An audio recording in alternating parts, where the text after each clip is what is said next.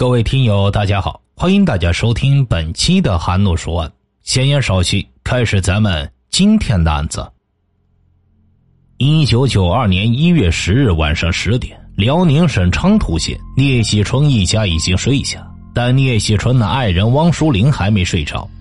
就在这时，屋门被人突然拽开了，两个黑影闯进屋里来。随着屋里的灯被拉亮，他看到两个凶神恶煞一般的男人站在他的面前。两个男人一高一矮，其中大个子三十多岁，一头染过的卷发。两个眼睛外眼角向外翻着，留着稀疏的八字胡，眼睛阴沉沉的扫视着屋里。一旁的小个子比大个子年纪略小些，站在稍后的地方，一双小眼睛时不时的眨着。他们的手里各拿着一把尖刀。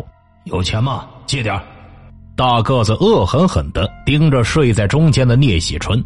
边说话边从门边拾起一根一寸多粗、一米多长的铁棍在手里掂了两下。聂喜春回答：“我我没钱。”大个子二话不说，抡起铁棍，重重打在聂喜春的头上。“你你们干什么？别打了！”王淑玲使劲伸出双臂，想去挡住铁棍，可他的头立即也重重的挨了一记，他一声不吭的倒了下去。接着，铁棍一下又一下的落在头上，甩到屋顶和墙壁上一片猩红。接着，大个子的目光又落在聂喜春女儿身上。这个不到二十岁的姑娘被眼前的情景吓呆了，见大个子向她逼了，连忙说道：“你们别打了，我给你们钱。”然后从一个箱子里拿出了七八十元给大个子。大个子接过钱，一把扯烂他的背心，扒掉他的内裤。把他扔到床上，然后向小个子示意了一下。小个子见状扑了上去。完事之后，小个子站了起来，大个子又接着扑到姑娘身上。等大个子发泄完兽欲后，两人用砖头狠狠的打了受害者一家三口的头部，很快消失在了黑暗中。第二天早起，聂喜春女儿的朋友去他家找他的时候，发现满屋的鲜血。聂喜春夫妇已经死亡，他们的女儿尚存一息，后来在医院经抢救无效死亡。案发第二天，也就是一九九二年一月十一日晚上十一点，两个黑影又出现在距聂喜春家近两百公里的辽宁省抚顺市顺城区京城根的家门前。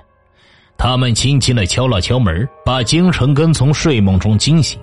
他觉得奇怪。这么晚，谁会来敲门呢？可不断的敲门声使他无暇考虑，披上衣服来到门前。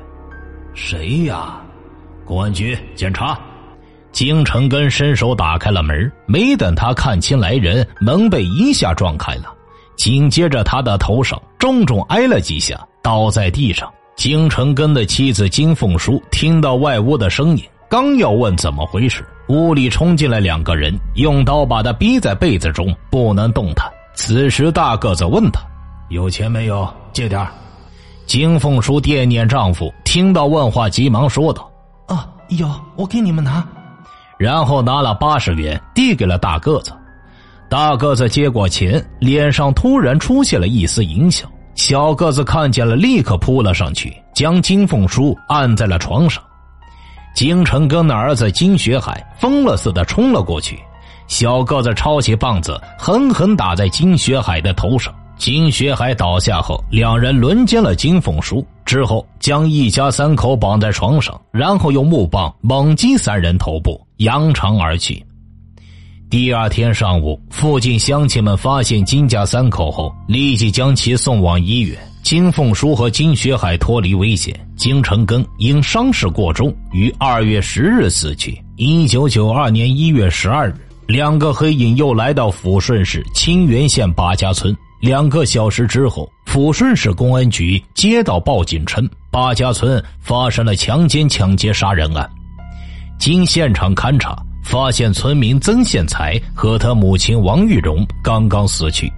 公安机关迅速行动，沿路追捕凶手。凌晨三点，一路民警路过清源镇新村街满意商店，洞开的店门引起了他们的怀疑。进到店内，发现店主冷夫人浑身是血，靠坐在西墙。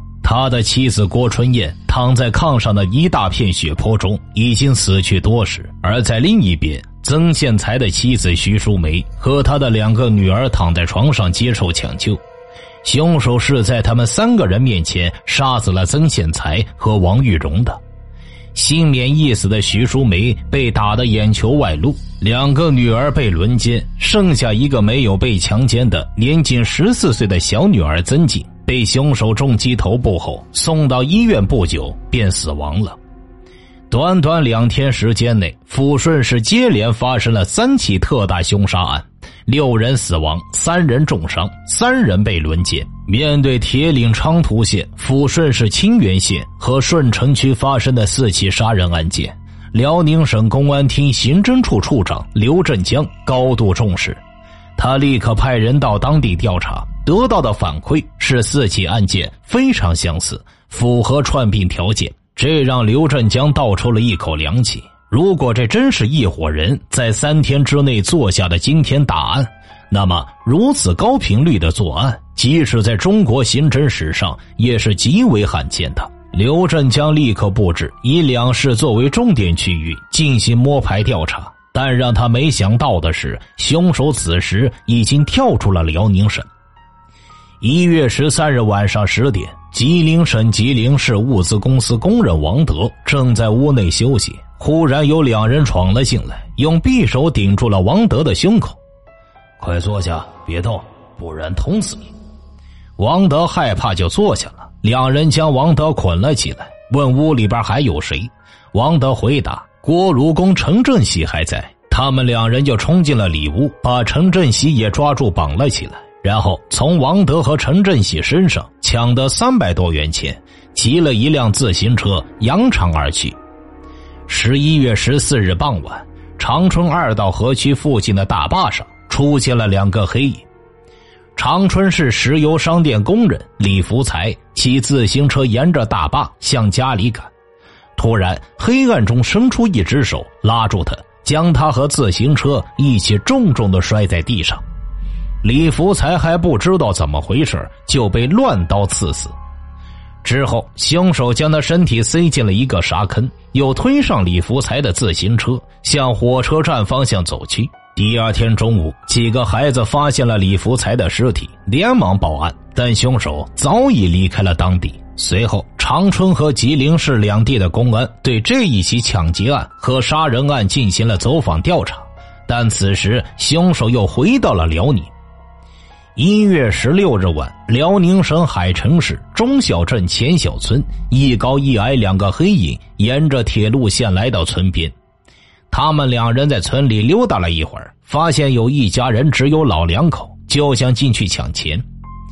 这家人住的是焦老汉和焦老太。焦老太嫌家里的大黑猫吵得很，就将猫撵到了院子里。没想到这一下，居然将院子外窥视的两个黑影给吓走了。两个黑影不甘心，又开始在村里寻找其他目标。晚上八点半左右，村民齐春奎和爱人韩秀娟两口子带着孩子已经睡下了。突然，门砰的一声巨响，两个陌生人冲到屋里来。齐春奎刚要站起来，一把明晃晃的斧子在他面前晃了一下，别动。动我砍死你！齐春奎不敢动了。大个子还是原来的话，问他有钱没有。齐春奎说没有。大个子就用斧子砸了一下他的头。齐春奎没办法，只好将身上的两百元钱和手表交给了大个子。大个子接过钱，叫齐春奎头朝里趴在炕上，用一根电线将他给捆住，然后将妻子韩秀娟拖过来轮奸了。又将韩秀娟和几个孩子用电线绑了之后，骑上齐春奎的自行车扬长而去。两人没走多远，又来到了肖运全家。此时已经是深夜十一点了，肖运全家一片寂静。肖运全住在东屋，他的妻子高云秀住在西屋。大个子一脚踢开房门，朝高云秀的西屋闯去。巨大的踹门声将高云秀惊醒。他还没怎么搞清楚，屋里的灯就被人点亮了，一把明晃晃的斧子向他头上砸来。很快，高云秀就倒在了血泊之中。东屋，肖运全已经被小个子用菜刀逼住了。大个子闯进来，用绳子将肖运全捆住。两个人翻箱倒柜，只找了四元钱就逃走了。逃跑的路上，两人忽然看到还有一家仍然亮着灯，就冲进了院子。这是村民齐武昌家。当天晚上，齐武昌夫妇和他两个妻妹正在忙活着缝纫活，突然大门被人踹开，两个黑影闯了进来，立即将齐武昌打晕。三个女人被这场面惊呆了。齐武昌的妻子柴庆玉本能的拿过剪子冲过来。但被大个子打翻在地之后，两人将四人捆绑起来，最后只得了十元钱，连夜逃离本地。一月十八日晚，辽宁省锦西市公安局接到报警，在铁路沿线发现两具男尸。民警赶到现场之后，发现两具男尸并排躺在一处不是很深的土坑里。分别是二台子村的田根文和张树成，两人身中数十刀，这些创伤足够让他们死十几次了。第二天上午十点，公安机关正在勘察现场，没想到二台子村治保主任又匆匆赶来，惊慌的报告说，村民关学书一家三口被杀死在家中。原来前一天晚上。田耕文在路上行走时，被一高一矮两个男人拦住，问他有没有钱。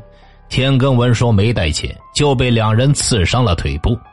正在这时，村民张树成骑车路过，两人就逼着张树成用自行车驮着田耕文，向远离公路的田间走。等走到一个比较荒僻的地方，两人就将田耕文和张树成分别刺死，扔进了土坑。之后，推上张树成的自行车，向附近的一个小村庄走去。他们来到一个小院落跟前，这是香渣钢厂供销科长关学书一家。两人钻进了院里，分别找了一个镢头和一个木棒，同时他们每人手中还有一把刚杀过人的尖刀。两人毫无阻拦的冲到了屋内。关学书夫妇正在看电视，看到两个陌生人进来，感到很茫然。大个子又是那句话：“借点钱花。”关学书说没有。大个子照着关学书头上就是一镢头。关学书爱人郭桂芬叫了起来。小个子照着郭桂芬的头上也打了一棒子。关学书此时立刻说自己有钱了，边说边从抽屉里边拿出一沓钱递给了大个子。就在这个时候，关学书十九岁的儿子关国栋进了院子。大个子转到门后躲避了起来。等关国栋进来后，照着头就是一镢头，将他打死后，又将关学书夫妇打死。之后推上关国栋和张树成的自行车，消失在了夜幕中。一月二十一日晚，辽宁省营口市山上村突然出现一高一矮两个黑影，他们来到村子边上一处独立的住户门前，这里是赵克礼家。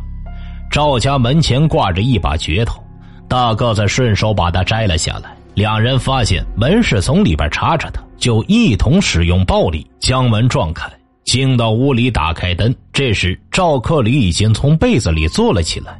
高个子又问道：“你们家有钱没？”“没没没有。”紧接着，由于他害怕，又忙说改口有，掏出一百块钱递了过去。大个子又问：“还有吗？”没没了，刚一说完，头上就挨了一下。紧接着，大个子又把赵克礼的妻子、六岁的儿子、十三岁的女儿和十岁的外甥女都打翻在床上。万幸的是，赵克礼的女儿赵春玲在案发四十多个小时后被发现还有一口气，送到医院，经抢救脱离了危险。从赵克礼家出来。两个恶魔反锁了房门，沿着村路走了二百多米。小个子忽然拉着大个子：“哎，你看，这家好像挺有钱。”大个子停住了脚步，他发现这家人的院墙是砖砌的，院门是铁的，就拿着赵克礼家的那把镢头从院墙翻了进去。房门是插着的，他们用力把门踹开。小个子奔向左边大屋，大个子走进了右边的小屋。右边屋里是任运颖夫妇，大个子二话不说，一镢头将任运颖打得满脸是血，接着把他们逼到左边的屋里。左边屋里住着任运颖的母亲、两个妹妹和两个年幼的孩子。为了全家人的安全，任运颖母亲拿出了积攒的九百七十元钱。随后，他们又逼着任运营拿出家里的存款五千元。拿到钱后，他们用被罩撕成布条，将全家绑了起来。接着，这两个恶魔将任运营未结婚的妹妹任玉洁逼到了右边屋里。虽然任玉洁说自己来了例假，但两人还是残忍的将她轮奸了。短短的十几天内，辽东、辽西、辽南、辽北血案连连。远远超过了当时震惊一时的东北二王案。辽宁省的东南西北接连发生了十二起命案，死亡十九人。为此，一九九二年一月二十五日，辽宁省公安厅刑侦处长刘振江将各个市的刑侦负责人都叫到了沈阳。经过分析研究，大家一致认同十二起命案可以并在一起，其依据是。一，作案人的人数都是两人，现场提取的足迹相同，幸存下来的被害人描述的犯罪体貌特征也差不多。二，作案人选择的时间都是前半夜，有几次是连续在一个村镇频频出手，选择的作案目标基本上都是离铁路或公路较近，在村落边缘或户数稀少的地方。三是作案工具。均就地取材，两名犯罪嫌疑人没有枪械，但身上有刀，一般是顺手抄起铁棒、木棍，或是砖头、斧子和菜刀。四是作案的方式相似，基本上都是破门入室，进门之后先把有反抗能力的男性打倒，然后威逼钱财。对活着的被害人的方法是打倒后就地取材。用电线、晾衣绳或撕绳被条、被褥进行捆绑，然后用被子盖上。一般是犯罪分子自己点亮灯或找东西，对适龄女被害人实施轮奸。被害人的伤口绝大多数在头部，有好几次犯罪作案后把门反锁，然后骑上被害人的自行车进行逃窜。会议将这起特大系列杀人、抢劫、轮奸案定为全省公案，代号幺二五。一月二十七日，省公安厅两路人马同时出发复查现场，一路直奔铁岭市昌图县，一路去抚顺海城盖县。通过询问有辨认能力的受害人，请他们认真回忆了案犯的每一个体貌特征和作案细节。还认真听取了当地政府和群众的反应。大年三十当天，两名犯罪嫌疑人的体貌特征及模拟画像就迅速电传给了省内各地。高个子年纪在三十三到三十六岁之间，身高一米七八到一米八零左右，体态魁梧，头发有烫过有卷方形脸，肤色较黑，大眼睛，双眼皮。连鬓胡须刮得挺干净，留有八字胡，从穿蓝色和黄色套装，戴过棕色皮质或蓝色绒线织的前颈帽，矮个子，年纪在二十七到二十九岁左右，身高一米七零，瓜子脸，肤色较白，小眼睛，单眼皮，两个上门牙有缺损，曾穿蓝色套装和黑底绿格夹克衫，戴呢面八角帽或黄绿色麻绒棉帽。两名杀人犯的体貌特征发到辽宁各地后，公安机关纷纷提供可疑线索。一月二十七日，昌图县公安局报告说，该县东大乡五间村的韩某和赵某与两名杀人犯的体貌特征相似。据说，韩某的个头在一米七五左右，圆脸较胖；赵某的上门牙缺了一半。这两人都曾参与盗窃摩托车。省公安厅立刻赶到昌图县走访，了解到这两名盗窃犯都是高个子，牙齿特征也与之前的两名凶犯不符。二月二十二日，公安干警到黑龙江省鸡西市将赵某擒获。经审讯，他承认了与韩某等人合伙盗窃了十七台摩托车，但他并没有杀过人。在发出罪犯体貌特征的同时，辽宁省全面清查了关押场所的逃脱犯和有案在逃的罪犯，政治上对现实不满或因经济犯罪被打击的嫌疑人，以及打击处理过的流窜犯和刑满释放犯。刑侦人员也抓紧指纹、足迹等查证工作，同时各市县从晚上九点到凌晨两点，对各个交通要道、城乡结合部进行巡逻时，都要强调：发现形迹可疑者及两人共乘或分乘自行车者，一律严加盘查。而案发地的工作做得格外细致，该县人民政府两次召开电话会议。部署春节治安保卫工作，县武装部动员了三千名民兵，在村与村、乡与乡之间巡逻。各地还加强了对公共场所、旅店、饭馆、车站、码头等处的巡查。然而，两名犯罪分子自从在盖县一月二十一日作案后，神秘的消失在了辽宁境内。那么，两个杀人狂魔现在究竟在何处呢？原来，在任运营家抢了一大笔钱后，两人暂停了作案。而二月九日就是春节，因此，直到二月二十五日，在远离清源县近千公里的河北涿州，两个恶魔才又出现了。二月二十五日，涿州镇安寺村二十二岁的张强和他的未婚妻孙丽华正在屋内躺着，突然，两个陌生人闯了进来。大个子立刻逼住张强要钱，张强说没钱，大个子便把他打翻在地。之后，两人从张强口袋里翻出了九十多元钱，又将孙丽华轮奸了。之后，又将两人分别打死。二月二十六日，两人又来到河北望都县，闯进了理发师赵大乱家，把赵大乱捆了起来，抢走了二百五十元钱。之后，他们又陆续抢劫了两个废品回收站，并将个体户王同乐杀死。二月二十七日凌晨两点，两人闯入石家庄市东三教村王志华家里。王志华被匕首逼住后，大个子问他：“旁边屋里住的是谁？”王志华说：“住的是他的父母和两个孩子。”大个子听了之后，叫小个子看住了王志华夫妇，便向北屋摸去。此时，王志华的父亲王文杰已经醒了过来。大个子进来后，叫屋里的人都不要动。王文杰刚开始非常顺从，可突然间冲过去抱住了大个子的胳膊。大个子手里拿着铁棒挥舞不开，只能拿拳头击打王文杰。这个时候，王文杰的老伴也冲了过来，死死抱住大个子。王文杰趁机冲到外边喊人。大个子见王文杰跑掉了，给了他老伴两棒子，连忙拽着小个子夺门而出。这是他们作案以来第一次栽了跟头。之后，两人匆匆逃离河北，向山西而去。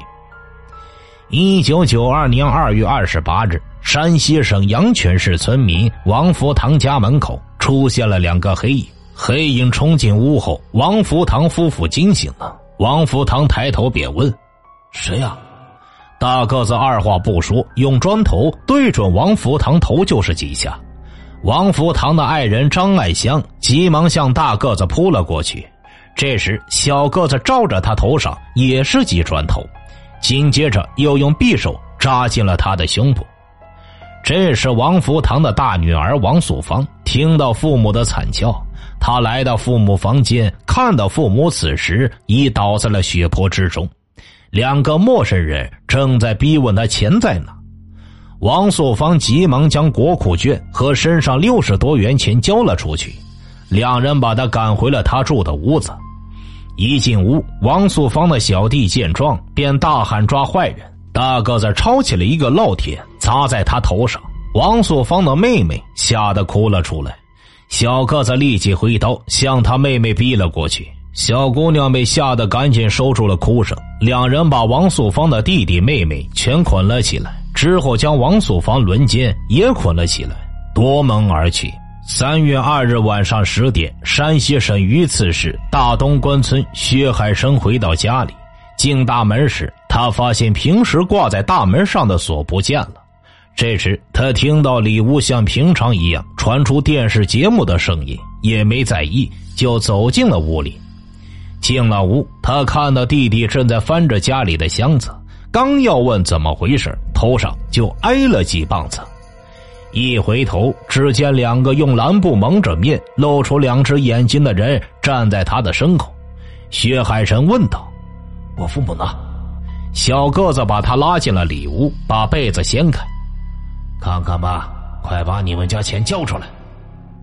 徐海生看到他的父母正血流如注，顿时大呼了一声。小个子见状，用刀子顶住了他的喉咙，就要往里捅。大个子用火棍把他拨开，逼着薛海生为他们找钱，找不到就杀了他弟弟。薛海生没有找到，小个子就将他和他弟弟妹妹全部捆起来。接着对薛海生头上一阵乱打，然后和大个子骑上薛海生家的两台自行车扬长而去。走了一段路，两人又停在了村民石润德开的小卖部前。他们一前一后冲进了屋里，石润德还没爬起来就被打死了。大个子向石润德的妻子张翠琴要钱，张翠琴将身上所有的钱掏给了他们。大个子还嫌少，逼着张翠琴将小卖部的零钱和高档香烟全部交给了他们。之后，二人就在石润德尸体旁边将张翠琴轮奸了。发泄完兽欲，两个人感到有些饿了，就找来了葡萄酒和几个罐头，有说有笑的吃喝起来。然而，让他们没有想到的是，之前刚刚被他们打昏的薛海生醒了过来。他醒来后，挣扎着将身上的绳索解开。之后，他和弟弟发现父亲薛玉成已经死了。薛海生一推门，发现门被反锁了。他向村里跑去报案。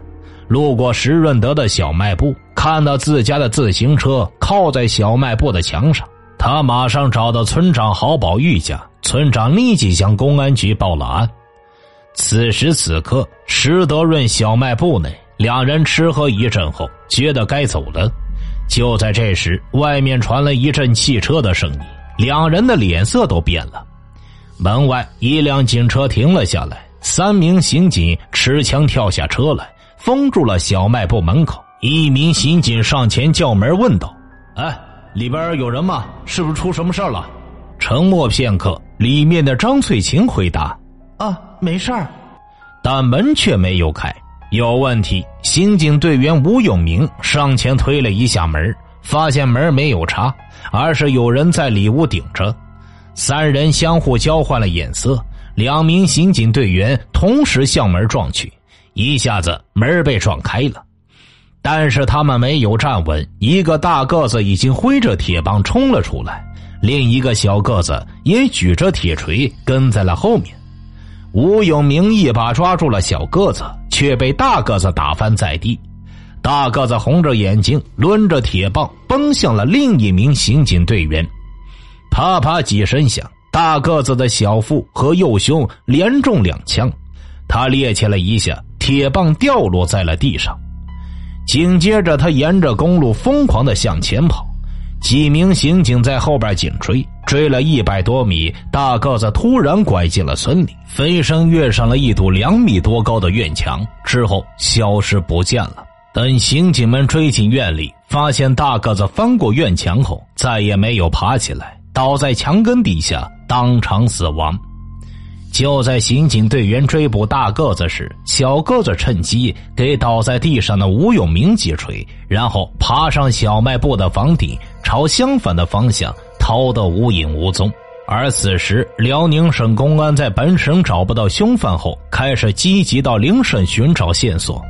专案组特别提到，案犯可能是吉林省人，因为第一起案子发生地点就是在辽北长土。再向北一点就是吉林四平。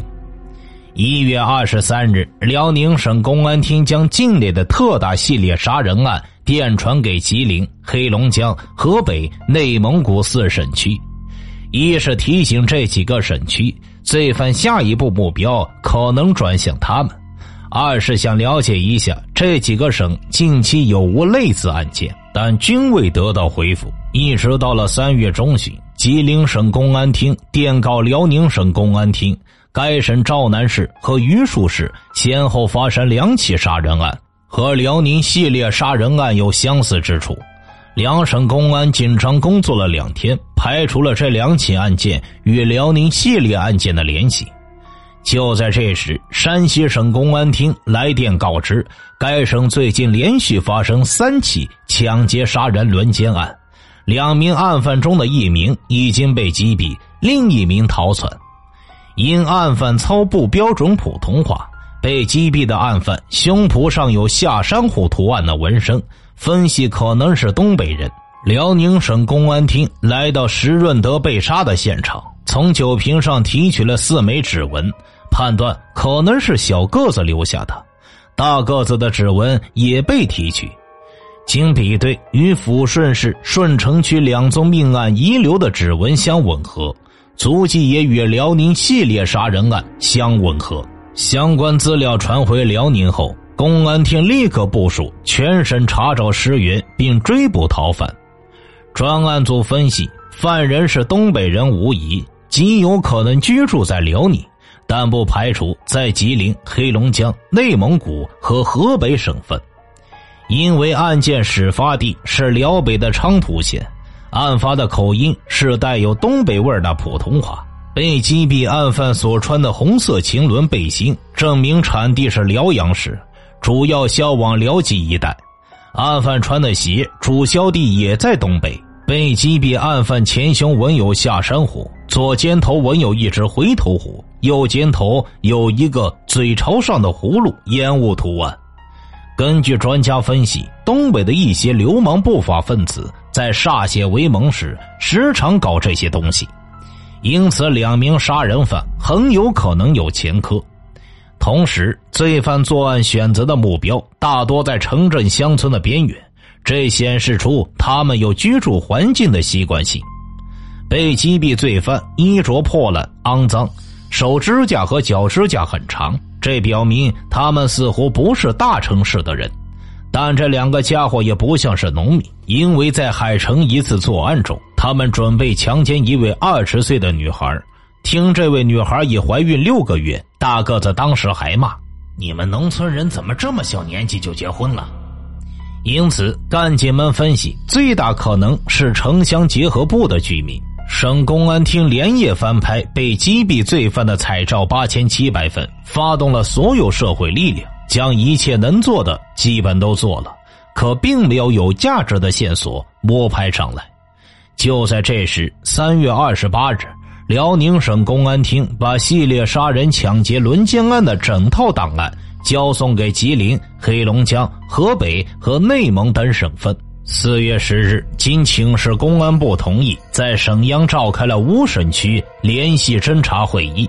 四月十三日上午十点，辽宁省公安厅接到吉林省公安厅电告，长春市公安局刑警大队资料员杨艳红和王树东查到了被击毙罪犯指纹的档案。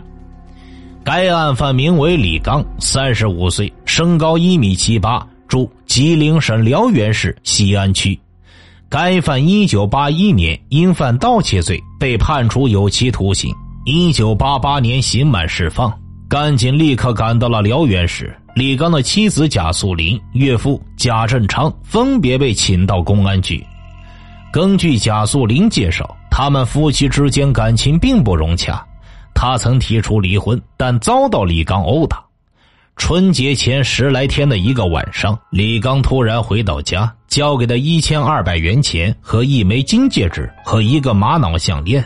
还给他买了两条裤子，给三岁的儿子买了一把玩具枪。贾素玲问他这些天都去了哪儿，李刚推说跟别人一起做买卖，好像是跟一个叫姓谭的。贾素玲又告诉干警，三月中旬，一个姓谭的女人到工厂找他，问他有没有从山西寄来的照片。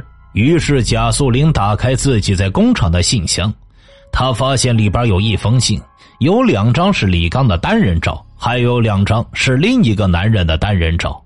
姓谭的女人说那是他弟弟，就把照片取走了。